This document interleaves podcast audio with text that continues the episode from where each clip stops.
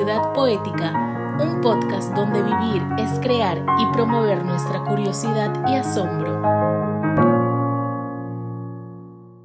Muy buenas noches, ¿cómo están?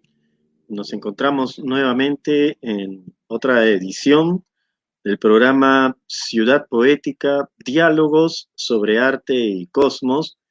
Quien les habla, Florentino Díaz, tiene el gusto de saludarlas, de saludarlos eh, en este encuentro, además en esta, en esta oportunidad que tenemos a un invitado muy especial, eh, eh, que me alegra muchísimo poder contar con su participación y quisiera saludar desde aquí al doctor Necker Salazar Mejía, un gran catedrático, investigador. Estimado Necker Salazar, ¿cómo está? Qué gusto. Buenas noches, tengan todos ustedes.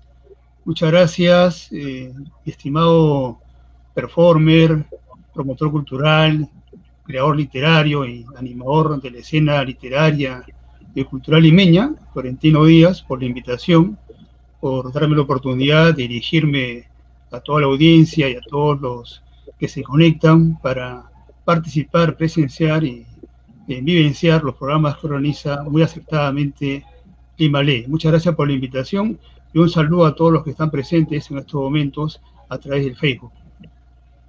Muchísimas gracias a, usted, eh, doctor Necker, por, la, por, la, por la gentileza, la generosidad, de verdad, de compartir estos momentos, esta, eh, eh, esta conversación. Yo quisiera un poco para, para adentrarnos también e iniciar la, esta entrevista, esta conversación, poder eh, participar a nuestro público una breve síntesis de, eh, su trayectoria.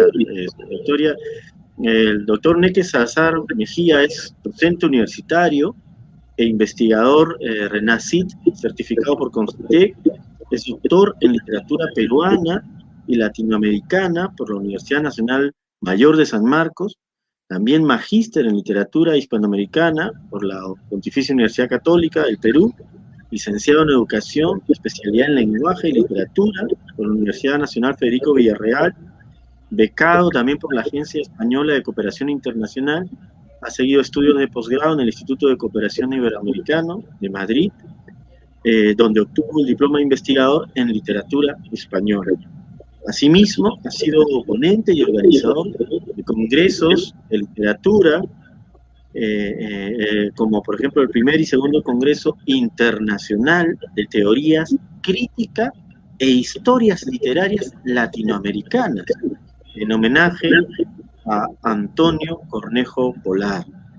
También ha distinguido como docente e investigador por la Universidad Nacional Federico Villarreal y es editor asimismo del libro Churata desde el Sur.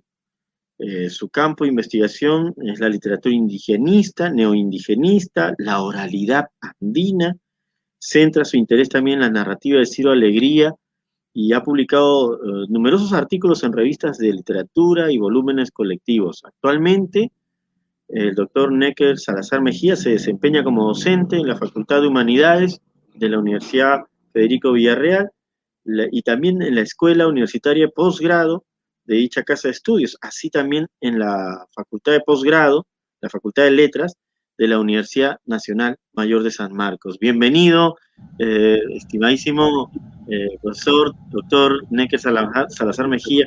Yo quisiera eh, empezar esta, esta charla, esta conversación preguntándole cómo ¿Por, qué es tan importante? Ha dedicado usted, dedica eh, eh, permanentemente eh, su trabajo, su labor a la investigación.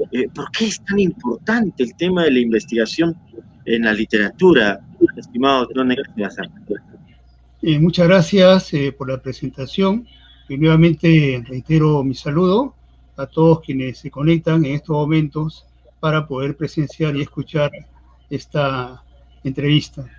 Efectivamente, eh, la literatura tiene mucha importancia y sobre todo la investigación es un campo bastante fructífero para todo aquel que se dedica a la enseñanza, a la eh, tarea académica, a la vida intelectual, como también a participar en actividades como conferencias, congresos, seminarios, etc. El día de hoy, para tener una idea, las investigaciones que más se auspician, que más se respaldan, que, que cuentan con bastante financiamiento, son las investigaciones en el campo de las ciencias experimentales, en el campo de las ciencias médicas, en el campo de las ciencias que desarrollan una metodología de tipo cuantitativo. Y las humanidades prácticamente, como se dice, están un poco a la saga, pero eso no significa que las investigaciones humanísticas tengan poco valor. En realidad, la investigación humanística es muy importante. Entonces, en estos tiempos, más bien la investigación en el campo literario lo que hace es posicionar la relevancia que tiene la investigación humanística dentro de la vida cultural e intelectual de un país. Además, eh, la investigación es relevante por muchas razones. Cuando investigamos en el campo literario, estamos contribuyendo al desarrollo, al enriquecimiento y al engrandecimiento del saber que se desarrolla dentro de nuestro eh, campo, dentro de nuestro interés. Entonces, de ese modo estamos contribuyendo a ampliar el conocimiento dentro de nuestra área. Pero también hay una exigencia. El día de hoy, eh, los estudiantes, los profesores, los graduados, debemos investigar con mayor eh, intensidad por cuanto, como sabemos, debemos publicar permanentemente. Tenemos ciertas exigencias en el plano académico, laboral, y también para poder tener, como se dice, una cierta imagen, es importante eh, visibilizar la producción intelectual en eh, repositorios, en páginas web, en bibliotecas virtuales. Y por todo ello, la investigación es muy importante, sobre todo en el campo literario, es fundamental. Entonces yo los invito a quienes tengan un interés por realizar investigaciones, a que mantengan siempre permanente ese espíritu y sobre todo que lleguen al objetivo, que es la publicación en una revista o en un capítulo o como capítulo de libro o en un volumen de mucho valor académico. Y, este, eh, es muy, muy eh, eh, importante lo que está mencionando, estimado profesor, doctor Necker, por, por con respecto a la relevancia efectivamente de la investigación, ¿no? Y, además, sobre todo, lo que usted desarrolla, que es la investigación en el ámbito de las humanidades, ¿no? Precisamente esta, eh, eh, este ámbito, este campo en el que nos podemos eh, reencontrar, reconocer, permanentemente, ¿no? El ser humano siempre está en, una permanente construcción. Y, quienes, bueno, hemos tenido también, eh, en el, participado del mundo académico, por supuesto conocemos eh, su trayectoria eh, y, también su, gran influencia en, sus estudiantes, en ese entusiasmo, en ese, digamos, permanente eh, promoción, ¿no? De poder eh, investigar, ¿no? Todos los, estudiantes después de pregrado y de posgrado eh, hemos tenido también esa, esa visión por parte de usted, pero yo quería preguntar, entrando en esta dimensión también, que la investigación implica pues una, una actitud personal también, ¿no? en su caso, ¿cómo así se cultiva esa esa actitud que, creo que es una actitud de vida, ¿no? Del investigador, ¿cómo así se, se promueve en su, en su, en su vida, eh, quizás desde, desde, la época eh, de estudiante, quizás desde la infancia? ¿Cómo es que se promueve, eh, doctor Salazar Mejía, en su vida esa, e, e, esa temprana actitud de investigación? Creo que se ha quedado el audio, si lo puede encender. Eh, ahora sí se me escucha. Ok, eh, muchas gracias. Sí, es una pregunta bastante interesante. Usualmente nosotros gran medida desarrollamos eh, nuestros hábitos por la lectura, por el estudio, por la eh, preocupación, por la reflexión, por la búsqueda del saber a temprana edad. Entonces, yo tenía prácticamente desde la época de la infancia una inclinación por la lectura. la afición por la literatura en mí fue una actitud vital, que con el paso del tiempo prácticamente se convirtió en mi fuente de vida y de existencia académica e intelectual. Ya con el paso del tiempo en la universidad, eh, formé parte de un grupo de estudios con mis amigos de la facultad. Eh, publicamos una revista, como toda revista estudiantil, que tiene un número, dos números o tres. Eh, luego organizábamos actividades. y en esa revista estudiantil de la universidad publiqué algunos trabajos. Entonces, desde entonces eh, nació en mí un interés por la producción, por la reflexión, por la investigación. Y concretamente recuerdo que en esos tiempos se conmemoraba un aniversario del fallecimiento del escritor Ciro Alegría y mi primer artículo fue justamente sobre la narrativa de Ciro Alegría. Con el paso del tiempo eh, fue un tema que se convirtió prácticamente en el eje de mi interés académico y mis tesis de posgrado están dedicadas a la obra de Ciro Alegría. Conforme eh, fui llevando cursos, luego asistiendo a seminarios, escuchando a especialistas, así como también ahondando en mis temas de reflexión, de interés, eh, fui prácticamente enrumbándome hacia la reflexión intelectual, hacia la producción académica, y poco a poco eh, llegué en cierta manera a constituir una línea de investigación, que en mi campo es básicamente la investigación en torno a la literatura indigenista, neoindigenista, la oralidad andina, y como comentaba, eh, también se centra mi interés en el estudio de la narrativa de Ciro Alegría. Entonces, eh, conforme eh, se fueron definiendo mis líneas de trabajo, fui ahondando en esta tarea de la investigación y de ese modo fui prácticamente involucrándome aún más con la producción intelectual. Entonces, fue un trabajo progresivo que más adelante, eh, como tú lo has indicado, se plasma en la producción de artículos y también en la investigación permanente en los campos que he mencionado. Y, y profesor, ¿cuál sería, por ejemplo, allí eh, eh, eh, dentro de su propia experiencia, ¿no? Y de, y de las, bueno, siempre los estudiantes, los colegas, ¿no? Que, que usted ha podido contemplar, ¿cuáles son los, los, las, los recursos, aquellas cualidades de nuestro ser o, de, o, que debemos cultivar día a día o quizás eh, que, debemos pues este, promover eh, eh, si, si, nosotros necesitamos pues efectivamente abrirnos y dedicarnos, dedicar al menos un momento de, del día, de nuestras vidas, a investigar cuáles son esas cualidades, por ejemplo, que, que, podría compartir con nosotros. Sí, efectivamente, hay condiciones personales, hay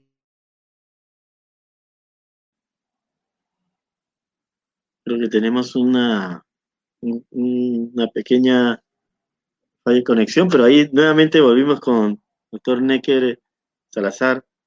Eh, lo escuchamos. Eh, creo que su audio está apagado. Sí, hubo un problema técnico. Sí, efectivamente eh, hay condiciones personales, académicas. Hoy en día debemos también tener otro tipo de recursos, por ejemplo, contar con recursos electrónicos, eh, tener una información a nivel de lo que es el desarrollo de, investigaciones en el campo digital. En el aspecto personal, eh, indudablemente eh, un investigador debe desarrollar una lectura crítica, debe procesar de manera lúcida los temas que son de su interés. Las lecturas, los libros, las reseñas permiten poner en funcionamiento la capacidad crítica del investigador. Es decir, un aspecto fundamental es eh, desarrollar una lectura crítica, así como también procesar la información con bastante lucidez. Por otro lado, eh, debemos tener también capacidad de síntesis, capacidad para poder sistematizar las ideas, para poder de una manera bastante inmediata eh, reconstruirnos los puntos de vista, las ideas que se desarrollan en un artículo, en una eh, novela, en un trabajo de tesis, porque esa información es importante para poder ya desarrollar propiamente nuestra investigación. Entonces es importante tener una serie de cualidades personales que se cultivan con el paso del tiempo. Son las habilidades, las destrezas, son las operaciones intelectuales que eh, tienen un peso para poder desarrollar la investigación. El análisis, la exégesis, el sentido crítico, el trabajo hermenéutico, eh, son aspectos medulares en investigación literaria. Estos eh, aspectos son condiciones básicas en un investigador. Por otro lado, debemos también conocer nuestro campo, nuestra especialidad, el día de hoy la tendencia es a realizar estudios interdisciplinarios. Los trabajos que he estado asesorando, por ejemplo, eh, hay tesis que abordan el tema de la música, de la música a partir del carnaval. Pero esos trabajos, a la vez que son literarios, tienen que ver también con un conocimiento de la teoría de la música, tiene que ver también ese tipo de trabajo con la investigación antropológica, con el conocimiento de la cultura. Entonces, en algunos casos, eh, nuestro campo de conocimiento debe ampliarse para poder tener también un criterio interdisciplinario que nos permita abordar los temas que son materia de nuestro interés. De igual manera, eh, debemos tener eh, una bibliografía.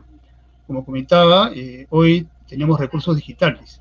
En una época anterior a la pandemia, probablemente todos hemos podido reunir artículos, libros, diccionarios, manuales, eh, que son parte de nuestra actividad académica.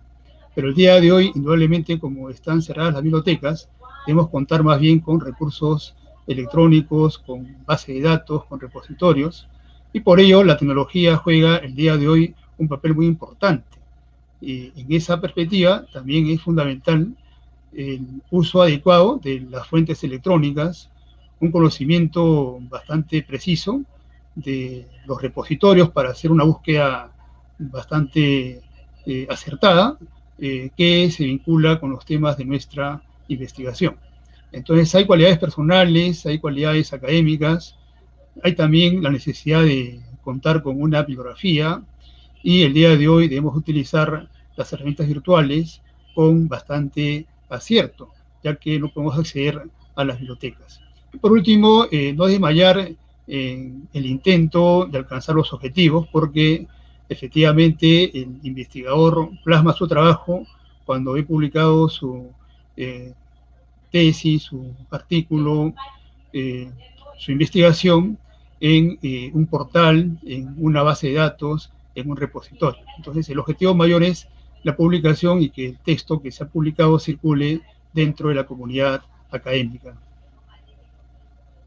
Muchísimas gracias, en verdad, por todas estas reflexiones que, está compartiendo con nosotros, eh, eh, porque además nos permiten eh, verdaderamente potenciar ¿no? lo que, los sentidos de investigación que también como, como, como espacio pedagógico, como espacio de educación, como espacio en, este, en esta plataforma específicamente, Lima Lee, de promoción de la lectura, de promoción también de la literatura, ¿por qué no también entrar en esa sintonía de promoción de la investigación, eh, eh doctor Neque Salazar, ¿no? Y, en ese sentido, yo quisiera también eh, poder consultarle y, sobre todo para nuestro público, cuando hablamos de investigación nos ha, nos ha mencionado, ¿no? Precisamente las cualidades que debe tener una persona que investiga, eh, eh, me parece muy importante esto de, poder eh, realizar, por ejemplo, el análisis, la exégesis, el sentido crítico, ¿no? ¿Cómo, ¿Cómo desarrollar ese sentido crítico? Porque a veces tenemos la tendencia de, asumir las ideas y, de repente no, no revisarlas muy bien, sencillamente nos, nos, nos, entusiasmamos quizás con las ideas y, más bien eh, eh, eh, la investigación implica tomar de pronto un poco de distancia, ¿no? Y, evaluar, ¿no? Interpretar. Y en ese sentido, ¿cuáles serían los tipos de, investigación ahí que se podrían desarrollar, ¿no? Como, por ejemplo, para, para de qué maneras estas investigaciones se podrían materializar en el campo, por ejemplo, literario. Esa sería una, una pregunta que que me gustaría plantearle para poder un poco nosotros ilustrarnos también sobre este sentido, ¿no?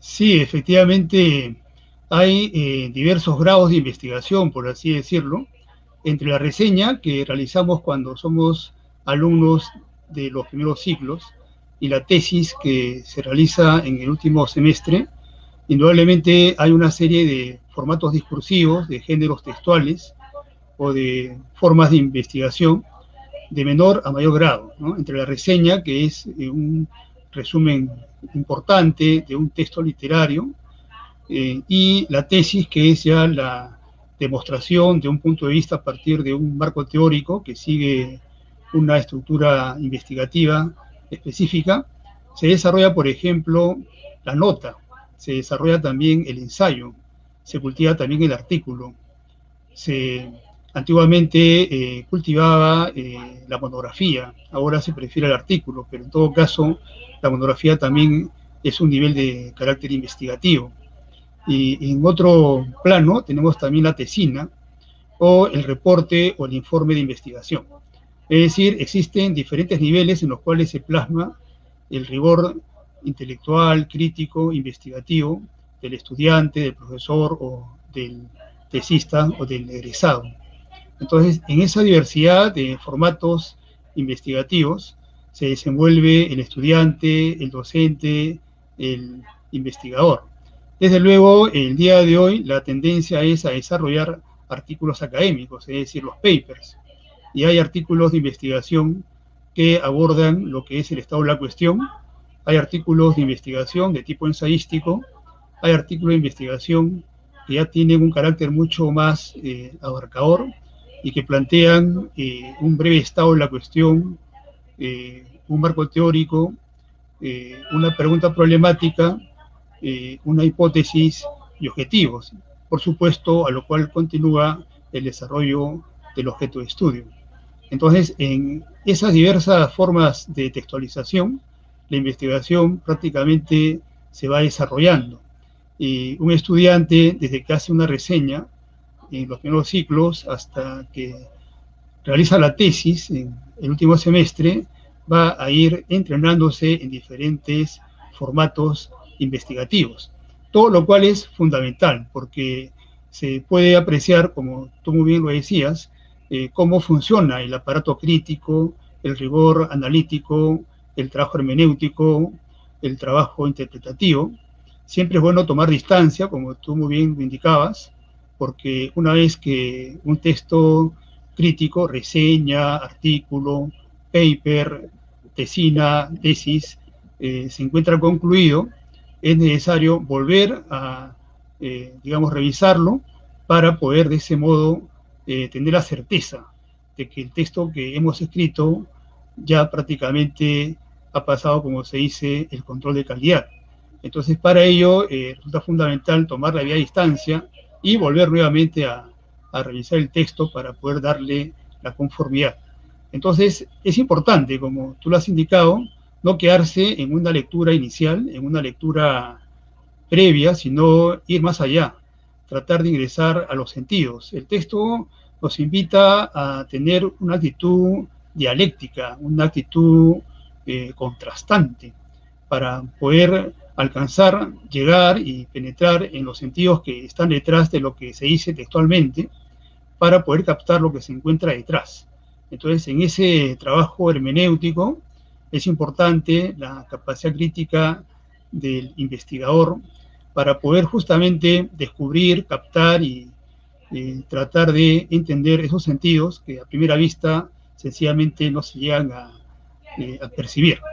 Entonces, el trabajo exegético, el trabajo interpretativo, es fundamental en el campo de la investigación humanística y en particular en el campo literario, ya que la literatura, como sabemos, ofrece un significado cifrado que debemos descubrir, que debemos escudriñar.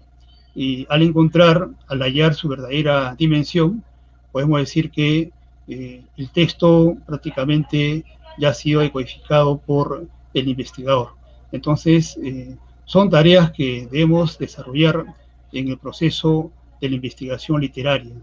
Sí, y efectivamente son procesos muy, eh, muy enriquecedores, muy eh, complejos también y, que demandan eh, todas nuestra, nuestras posibilidades intelectuales, espirituales. Y en ese sentido, por ejemplo, de entre las muchas reflexiones tan, tan importantes que, que está compartiendo con nosotros, yo quería eh, detenerme específicamente en una, ¿no? Cuando, cuando menciona eh, que el trabajo eh, de interpretación, el trabajo con los textos, ¿no? este trabajo tan laborioso, implica buscar también los sentidos detrás, detrás del texto, ¿no? Contrastar. ¿Cómo nos entrenamos, doctor Neque Salazar? en esta, en esta ¿cómo, podríamos de repente plantear una sugerencia a partir de su experiencia eh, eh, para entrenarnos en este, buscar los sentidos detrás del texto, ¿no? Para, para ejercitarnos en este contrastar eh, que nos permita, pues, claro, ¿no? Como mencionaba usted esta imagen tan bonita de y poder entrar, ¿no? En este, el texto como, como una ciudad, ¿no? Como una ciudad en la que uno entra y recorre, pero, pero uno no puede quedarse mucho rato quizá en un solo espacio, sino que hay que ir guiado, sí, por la intuición, pero también guiado por, un, por una suerte de, de, metodología, ¿no? ¿Cuál sería ese entrenamiento que nos permitiría eh, eh, digamos, para las personas que, nos estamos iniciando ¿no? Eh, en, esta búsqueda de, la investigación académica, en el ámbito de la literatura específicamente, ¿cuál podría ser esa, esa, esa sugerencia, ese planteamiento para poder entrar en esta dinámica de, de buscar los sentidos detrás de un texto? Sí, eh, apelo a la metáfora de la ciudad que acabas de mencionar.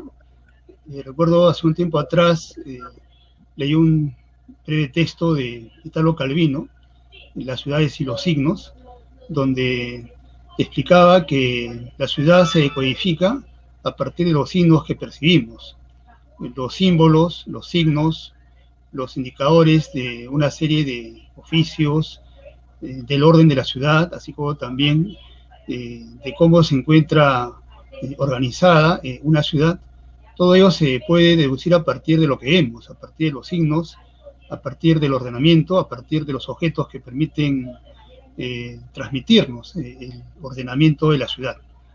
En ese sentido, el texto también es un conjunto de signos que debe ser decodificado. La teoría literaria plantea que el texto ya nos ofrece un significado, nos ofrece una mirada, nos ofrece una perspectiva. Y el lector, el investigador, el crítico, el receptor eh, deben poner en práctica una serie de saberes, de operaciones, de conocimientos, de una serie de estrategias para poder decodificar ese sentido y completar el sentido que está eh, construyéndose y que vamos a completar con nuestra perspectiva, con nuestra lectura, con nuestra apreciación. Sin embargo, nuestra lectura es siempre una entre muchas. El receptor, el lector, viabiliza el sentido en la medida en que tenga la competencia para poder decodificar el significado de los textos. Entonces, es importante que nosotros ingresemos a ese sentido mediante una lectura atenta, crítica, reflexiva, que podamos descubrir el significado que contienen las metáforas, los símbolos, los elementos de carácter alegórico. Es necesario también que cuando leamos un texto tengamos en cuenta una estructura, el texto tiene siempre un orden, una organización interna, debemos reconocer las partes en que el texto se encuentra dividido, eh, también es fundamental reconocer la intención del autor, cuál es la finalidad del texto, a qué obedece eh, tal o cual personaje, cuál es su función dentro del contexto de la obra literaria, qué rol cumplen los protagonistas, si podemos encontrar también oposiciones, eh, complementaciones entre los personajes, por qué eh, aparece tal o cual cualidad en los protagonistas, por qué el texto acaba de una o de otra forma, por qué el texto nos plantea una serie de circunstancias que nos deben llevar a nosotros a pensar, a repensar aquello que el texto nos propone. Entonces, hay una serie de estrategias que debemos eh, poner en práctica y que corresponden al plano textual, al plano estilístico, al plano estructural, al plano semántico, y que nos permiten desarrollar una labor interpretativa. Entonces el lector eh, debe poner en funcionamiento todo ese andamiaje teórico, metodológico, para poder acercarse al descubrimiento del sentido del texto. Indudablemente eh, ello implica un trabajo permanente, una lectura exegética, una capacidad interpretativa, así como también el conocimiento de las nociones teóricas que permiten descubrir, explicar y eh, dar a conocer el sentido que el texto encierra. Entonces son eh, varias operaciones con las cuales debemos nosotros desarrollar una lectura interpretativa del texto literario. Muchísimas gracias. Eh, eh, doctor Necker Salazar, yo quería consultarle, por ejemplo, esto que, nos, acaba de transmitir. Eh, estos ámbitos, estos campos, y sobre todo el textual, el estilístico, el semántico, la intención misma también, tratar de, ver, ¿no? Con, qué intención se ha escrito el texto, el contexto del texto, ¿no? Para así conocer lo que el texto propone, ¿no? Qué, interesante esto, conocer lo que el texto propone. Pero, y, por ejemplo, eh, evidentemente existen diversas eh, eh, visiones críticas literarias, ¿no? Algunas que, han nacido también de la, de la reflexión filosófica, visiones de crítica literaria que luego se han convertido también en visiones filosóficas.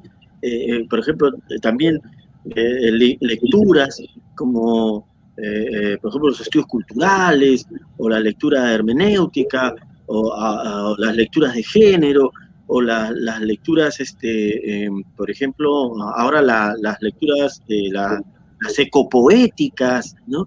En esta diversidad, o, por ejemplo, hace algunas semanas en una entrevista con un investigador, eh, crítico literario, poeta mexicano, nos hablaba de, la, perspectiva genética, ¿no? De, cómo el texto se ha, construido, ha nacido, se ha creado, ¿no? Le interesaba ver eso en el texto.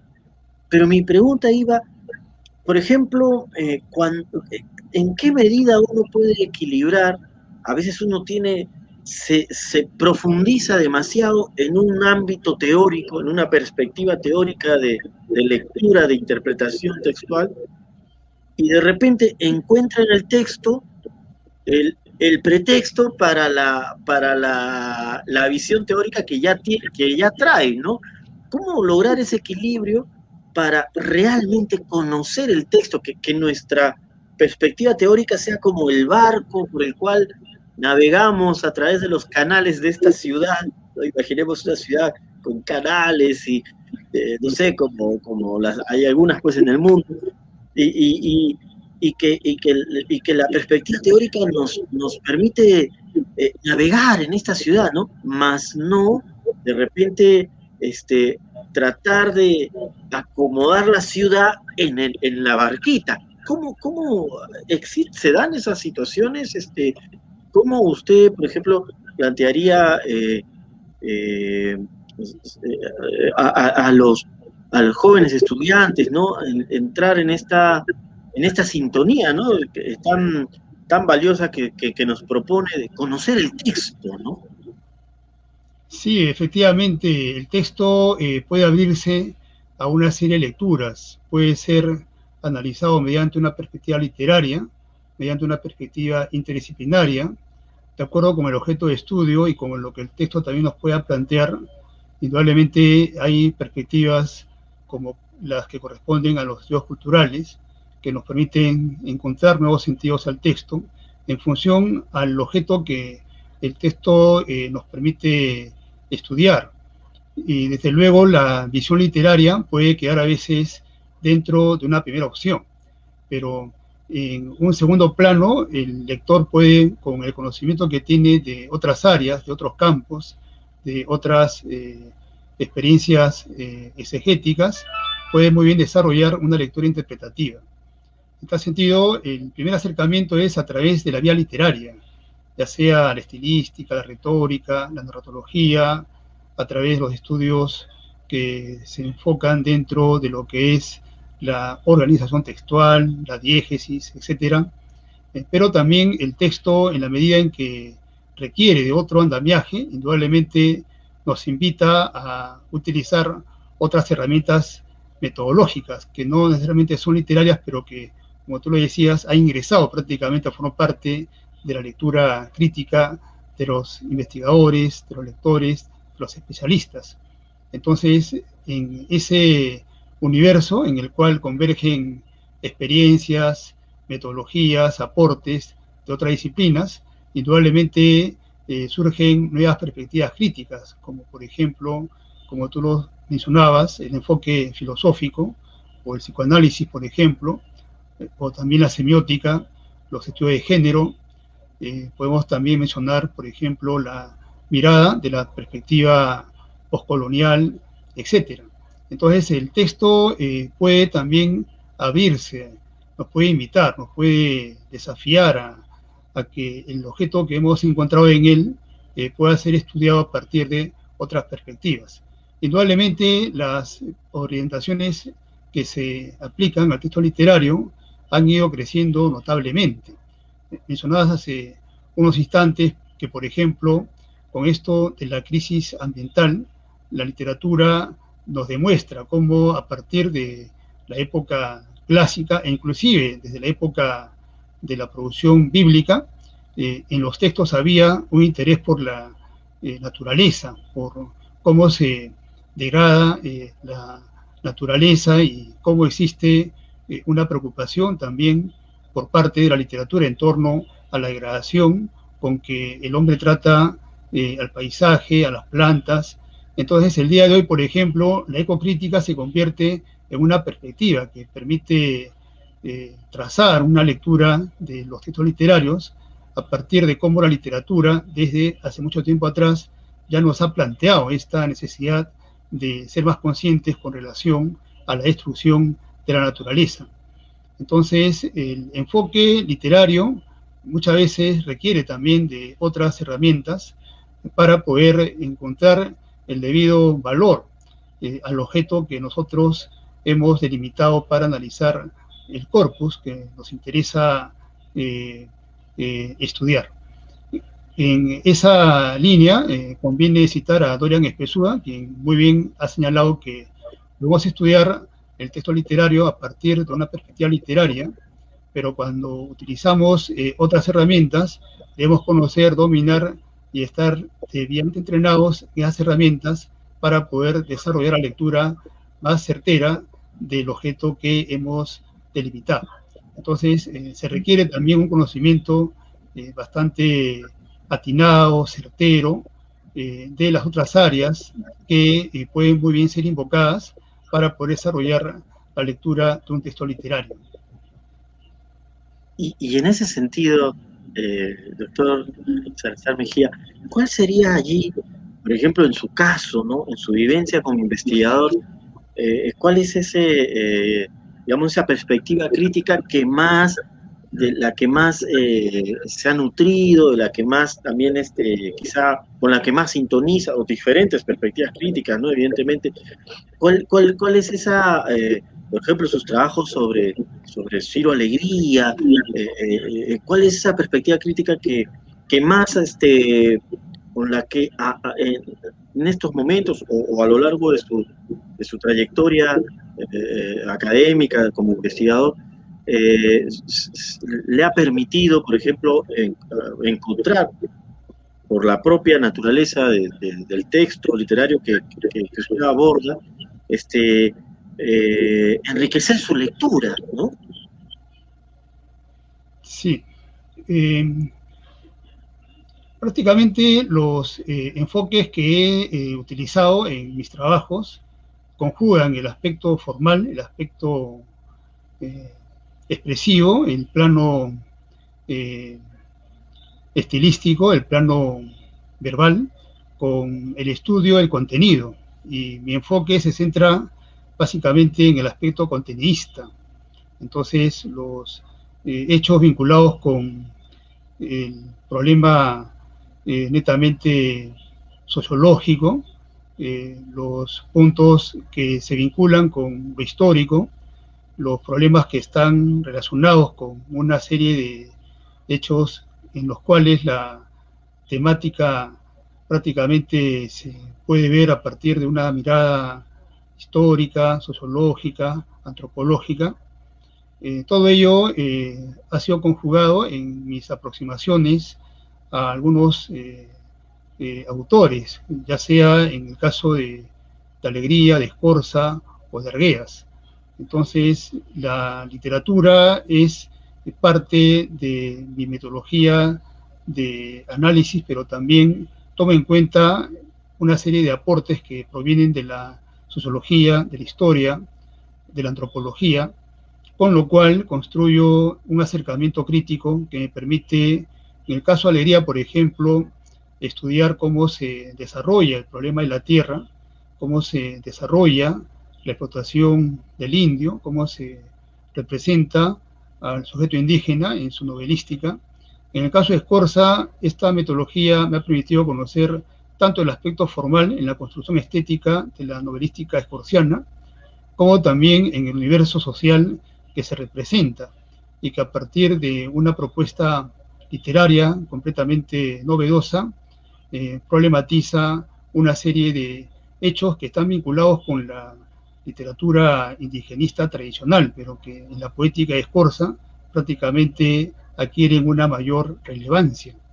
Así como también eh, he podido estudiar con esta perspectiva la obra arguediana, eh, donde eh, he centrado, por ejemplo, en el estudio de la figura de Rendón Vilca, quien representa un proyecto indigenista dentro de la conocida novela de Arguedas, Todas las Sangres, y conjugando eh, estos acercamientos, he podido eh, delinear una metodología de lectura crítica en el caso de los tres autores. Si bien eh, cada investigador tiene su perspectiva, su forma de acercamiento al hecho literario, también es cierto que en ese mismo empeño el investigador puede, como se dice, echar mano de distintas vertientes del conocimiento que de ese modo permiten un mayor trabajo investigativo. En la perspectiva teórica me he apoyado bastante en los planteamientos teóricos de Antonio Cornejo Polar, en las contribuciones críticas de Tomás y Cajadillo, así como también en el pensamiento crítico latinoamericano, a partir de lo cual mi acercamiento a la producción indigenista y no indigenista se realiza tomando en cuenta los hechos literarios como también los aspectos contenidistas y contextuales. De tal modo que conjugo en gran medida una serie de aportes que permiten realizar un acercamiento, creo que desde mi punto de vista, eh, viable al estudio del texto literario. Y verdaderamente es un, aporte muy, muy grande. Eh, estimado doctor Enrique Salazar, por, por, todo lo que menciona y bueno, y por todo el legado también, ¿no? De, los trabajos y, de esta dedicación a, la que está, bueno, consagrado, ¿no? en esta permanente investigación. Y en ese sentido también un investigador, una investigadora, bueno, tiene efectivamente, como, como usted mencionaba en un inicio, va en la medida de, sus, de la realización de sus trabajos, en la medida de sus enfoques, va, digamos, construyendo una línea de investigación, ¿no? Y asimismo, uno podría eh, eh, inferir finalmente que un investigador o investigadora eh, crea finalmente también su propia metodología, su propio camino por el cual llega a, compenetrarse con lo que un texto quiere, quiere decirle o, busca eh, proponer?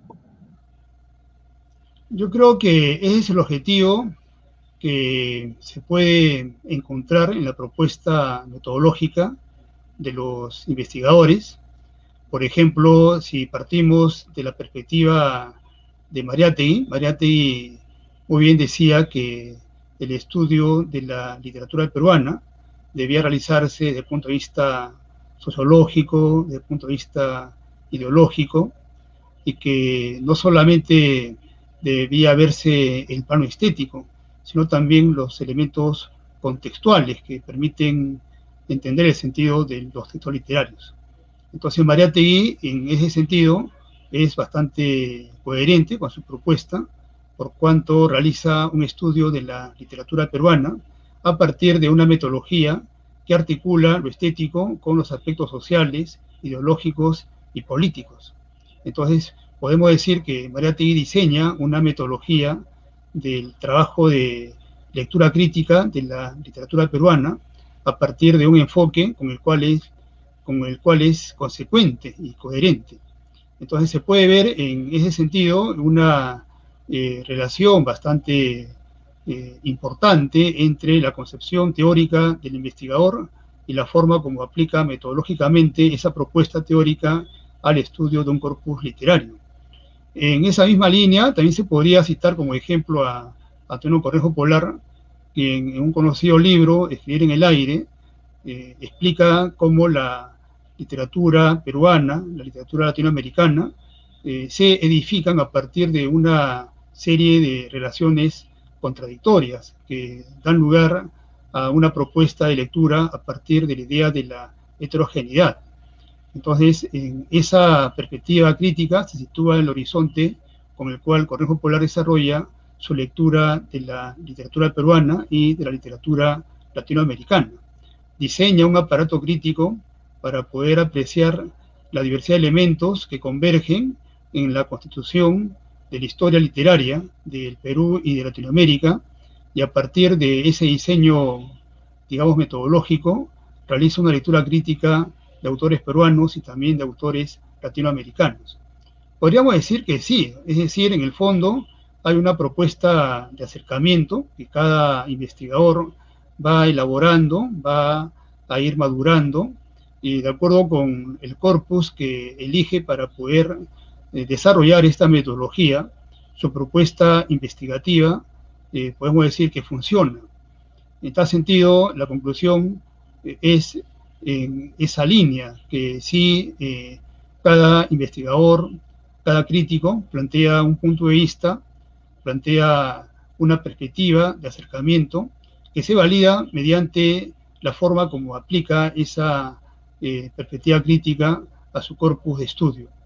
En tal sentido, eh, podríamos pensar que, sí, que cada eh, eh, crítico, cada investigador valida una perspectiva crítica para acercarse y estudiar su corpus de investigación. Y, es verdaderamente muy hermoso lo, que, lo que menciona el doctor Enrique Salazar, porque encontramos entonces es la, la investigación como una de las grandes expresiones también de la creatividad, puesto que finalmente eh, confluye, eh, los investigadores confluyen cuando ya desarrollan toda esta dinámica, esta disciplina, este proceso, que como bien ha mencionado, partía desde el momento de cuando uno era estudiante, en las reseñas, ¿no? Y que luego se logra en las tesis, eh, eh, eh, para finalmente en la consecución permanente de artículos de investigación, ir creando ese camino, esa línea de, de investigación y también esa perspectiva, esa metodología que se va validando, ¿no? Y en ese sentido, por ejemplo, ahora en estos momentos, ¿en qué proyecto se encuentra? ¿En qué, qué es lo que está creando con respecto a, sus diversas inquietudes académicas? ¿Qué es lo que ahora está validándose, por decirlo de algún modo, y usando esta esta expresión eh, eh, tan hermosa también, porque yo lo siento validando también como, como el valor de investigar también, ¿no? Como ese valor, hay que tener una valentía también para, para recorrer espacios de, una ciudad en un principio desconocida, ¿no? ¿Cuáles serían esos, esos proyectos en los cuales se encuentra en estos momentos? Sí, en ese sentido, eh, estoy desarrollando un trabajo en torno a un texto de Manuel Escorza. Eh, Manuel Escorza escribe eh, cinco novelas que conforman lo que se conoce como la pentalogía, denominada La Guerra Silenciosa. En la última novela aparece como personaje Genaro Leesma. Y este eh, personaje es eh, un sujeto letrado, un sujeto que, a diferencia de los otros protagonistas, de la pentalogía Escorza, tiene un conocimiento jurídico, es un abogado, se ha formado en la ciudad, en la universidad, tiene un grado académico y vuelve a Cerro de Pasco para poder defender los derechos de la comunidad campesina. Entonces se trata de un sujeto que utiliza la letra, utiliza el saber intelectual, utiliza el conocimiento, el soporte discursivo de la costa, del saber eh, enciclopédico, utiliza el soporte occidental, eh, no para utilizarlo en contra de la comunidad, sino más bien para poder defenderla, para poder de ese modo eh, poner en funcionamiento todo ese conjunto de saberes al servicio prácticamente de los campesinos.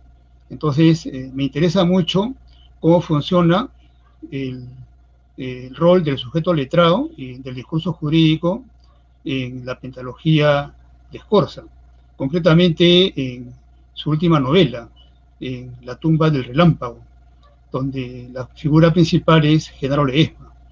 La propuesta que desarrollo es que eh, Genaro se diferencia desde el punto de vista tipológico de los otros personajes de la narrativa escorciana y que utiliza a favor de la comunidad campesina el conocimiento letrado en contra de cómo el poder hegemónico lo utilizaba. Es decir, el poder hegemónico, como sabemos, en la literatura canónica en el Perú, actúa utilizando a su favor todo lo que le, proporciona el, conocimiento letrado, el aparato de poder y sobre todo los beneficios o las ventajas eh, que le facilita eh, el Estado como entidad oficial del país. En este caso es todo lo contrario, es eh, un sujeto eh, letrado, pero que actúa en beneficio de los campesinos. Además, en esta eh, figura de General Leesma se puede apreciar cómo el personaje actúa de manera crítica, reflexiva, de manera estratégica, de manera completamente visionaria y con un protagonismo eh, que afirma la concepción ideológica, política y letrada a favor de la lucha de los comuneros. Entonces, hay una actitud eh, distinta en el caso de General Esma respecto de los otros personajes de la pentalogía de Escorza. Entonces, me interesa en este trabajo que estoy desarrollando cómo funciona el estatuto del sujeto letrado en la última novela de Escorza y de qué manera eh, utiliza el saber letrado, el discurso jurídico, en beneficio de la comunidad campesina y en contra de su uso tradicional por parte del poder hegemónico. Ese es uno de los trabajos que estoy desarrollando en estos momentos. Y de manera paralela estoy también eh, investigando en torno a una serie de eh, textos que escribió eh, Ciro Alegría cuando se encontraba en Chile y que permite en gran medida conocer su pensamiento literario, su pensamiento crítico y que comprende una serie de artículos y notas que aparecieron en revistas chilenas y también que fueron enviadas al extranjero. Es un material inédito, en realidad es un eh, trabajo completamente eh, original, por cuanto en un momento determinado estuve eh, invitado para poder escribir un capítulo de un libro con motivo del centenario y después de concluir el capítulo me di cuenta de que había mucho material en Chile que pude conseguir mediante búsquedas a través de repositorios y de internet y pensé que esos artículos podrían ser materia de una lectura crítica. Y efectivamente, eh, Alegría tiene eh, un interés por temas, eh, además de literarios, por temas de carácter político, social y de carácter ideológico. Entonces, eh, me interesa mucho eh, sistematizar las ideas que Alegría expone en estos artículos y que de alguna manera también nos demuestran su preocupación por afirmar un pensamiento eh, latinoamericanista en la época en la cual él se encontraba en Santiago de Chile.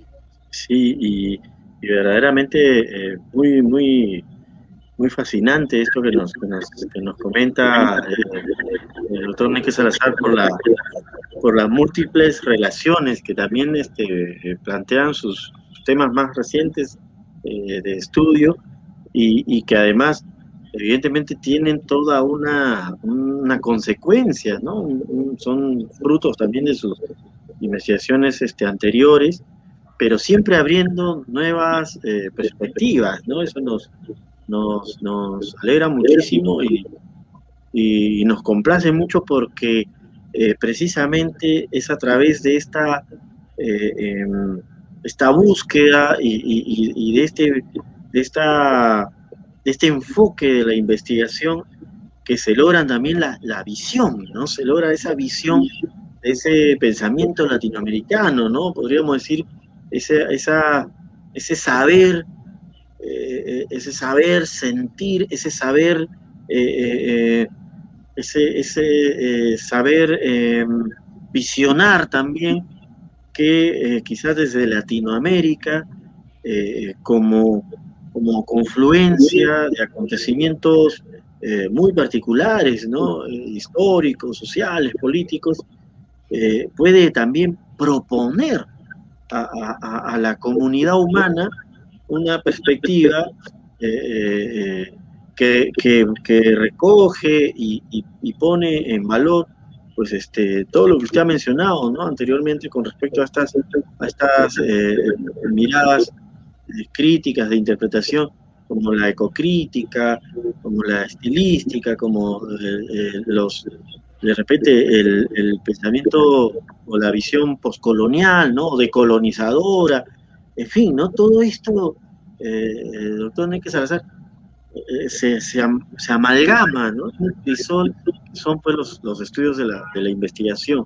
Y, quisiera, bueno, para ir culminando esta conversación y, y, no sin, sin, agradecerle inmensamente, yo quería, eh, nos encontramos, como todos, pues ya vivenciamos en tiempos pues de, de, pandemia, en tiempos de virtualidad, y, en ese sentido, en esta, en esta situación, yo quería invitarlo, doctor Neque Salazar, a que nos pudiera compartir de pronto, a manera también de culminación, esta interesantísima entrevista que ha tenido la generosidad de ofrecernos. Eh, quizá algunas, algunas reflexiones o comentarios sobre cómo mantenernos investigando en, una, en, una, en este nuevo contexto de pandemia, en este nuevo contexto de la, de, la virtualidad. Sí, es una pregunta bastante problemática, muy actual, muy interesante, una pregunta desafiante, es un interrogante que nos lleva también a, a repensar nuestra tarea como lectores, investigadores, autores, creadores, poetas, nos lleva también a, asumir una actitud frente a estos tiempos que inesperadamente prácticamente han venido para quedarse. La virtualidad eh, no va a pasar, la virtualidad ha venido también para estar con nosotros, como se dice, ha venido para quedarse. Entonces, es una nueva situación, una nueva experiencia, una nueva realidad. En estos momentos, eh, nosotros nos encontramos viviendo una crisis sanitaria que posiblemente se prolongue. Lamentablemente eh, es una situación bastante penosa, eh, pero desde el punto de vista de cómo utilizar la tecnología, indudablemente la virtualidad es también eh, una gran ventaja. Entonces, yo pienso que si bien muchos de nosotros que somos mayores, que nos hemos formado en bibliotecas, la lectura del texto en físico, subrayando, eh, utilizando resaltadores, eh, teniendo siempre la revista, el libro, la novela en el escritorio. Sencillamente ahora eh, debemos de hacer un giro, como decimos, y no podemos de ninguna manera echarlos para atrás, como se dice en lengua coloquial, sino más bien asumir la virtualidad como una herramienta de grandes ventajas, de grandes invitaciones para poder continuar con esta actitud de lectores, de investigadores, y no ver en la virtualidad de ninguna manera eh, un punto en contra, más bien es un punto a favor. Entonces, eh, yo creo que nosotros eh, en gran medida estamos especializándonos, por ejemplo, en el uso de recursos digitales. Posiblemente conozcamos ya muchas plataformas. Con toda seguridad hemos navegado y hemos también ingresado a diferentes eh, universos que nos brinda justamente la virtualidad. Manejamos diversas herramientas electrónicas, digitales. Posiblemente quienes somos mayores ya nos hemos vuelto eh, nativos digitales, entre comillas, ¿no? a diferencia indudablemente de los nativos digitales que manejan toda la virtualidad a la perfección. Pero eh, hay que asumir todo esto de manera bastante positiva yo creo que el uso de repositorios ahora es fundamental. Todos manejamos, conocemos y tenemos posiblemente una serie de bases de datos, de buscadores, de repositorios y también compartimos o socializamos a través de las redes sociales nuestras búsquedas, nuestros hallazgos. Nos hemos vuelto tal vez más sensibles, más solidarios, más fraternos y socializamos bastante información para mí las redes son una invitación a conocer más, a afirmar aún más el conocimiento, porque he podido, por ejemplo, eh, conocer de una serie de bases de datos, de eh, repositorios, así como también de amistades que comparten bibliografía digital de manera bastante acertada. Y podría decir que he descargado bastantes libros que me permiten a mí eh, realizar una lectura crítica mucho más interesante, mucho más enriquecedora también. Entonces, viendo eh, por ese lado los aportes que ofrece la virtualidad, indudablemente es una gran ventaja. Ahora, para quienes eh, nos hemos acostumbrado a leer el texto en físico, indudablemente ahora hay otras posibilidades. Tenemos los e-books, tenemos las tabletas, tenemos también otros soportes electrónicos que facilitan la lectura. Y creo que es una tecnología con la cual vamos a eh, tener que trabajar en adelante y que es a la vez una herramienta vital, o sea, se ha convertido la tecnología en un aliado fundamental para el investigador. Personalmente, eh, los últimos trabajos que estoy desarrollando los he desarrollado con fuentes web, es decir, mis fuentes son básicamente revistas electrónicas, son repositorios, son bibliotecas virtuales, son eh, libros que comparten las redes sociales y de ese modo, en gran medida, he podido continuar con mi trabajo de investigación. Y a la vez, eh, también he encontrado en esta virtualidad eh, una forma de poder afirmar la serie de investigaciones que estoy desarrollando. Entonces creo que hay que asumir todo esto de manera positiva, con mucha eh, visión de futuro, con bastante apertura y sobre todo con un sentido bastante práctico, ya que la tecnología nos ofrece grandes beneficios.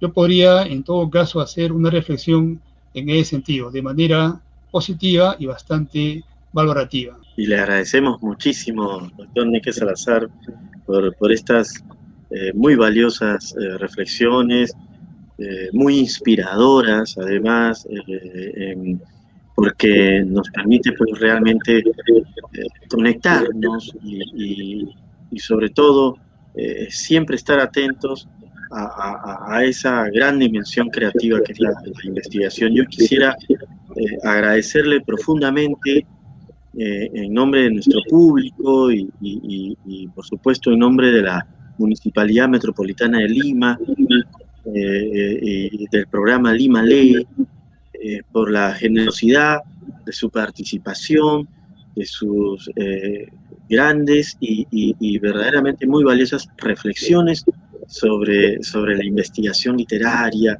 la creatividad de los enfoques y las perspectivas de interpretación y, sobre, sobre esta valoración eh, positiva, eh, valiente también del contexto actual que nos, nos va a permitir continuar, seguir en esta, en esta labor.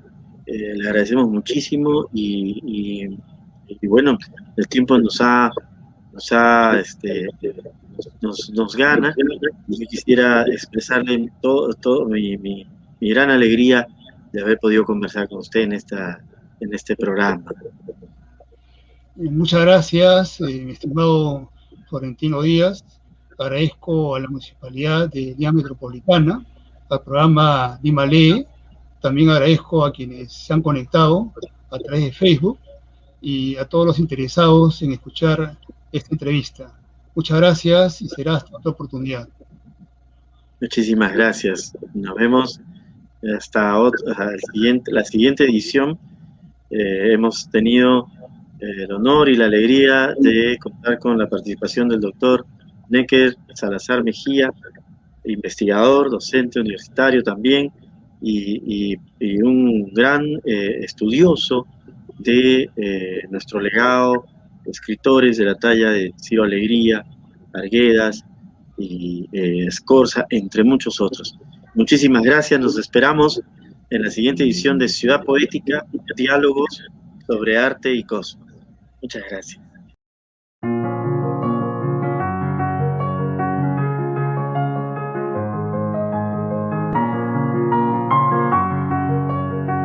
Lima, Ciudad Poética. Aquí encontrarás diálogos y reflexiones en torno a la importancia de la educación y la cultura en nuestra ciudad.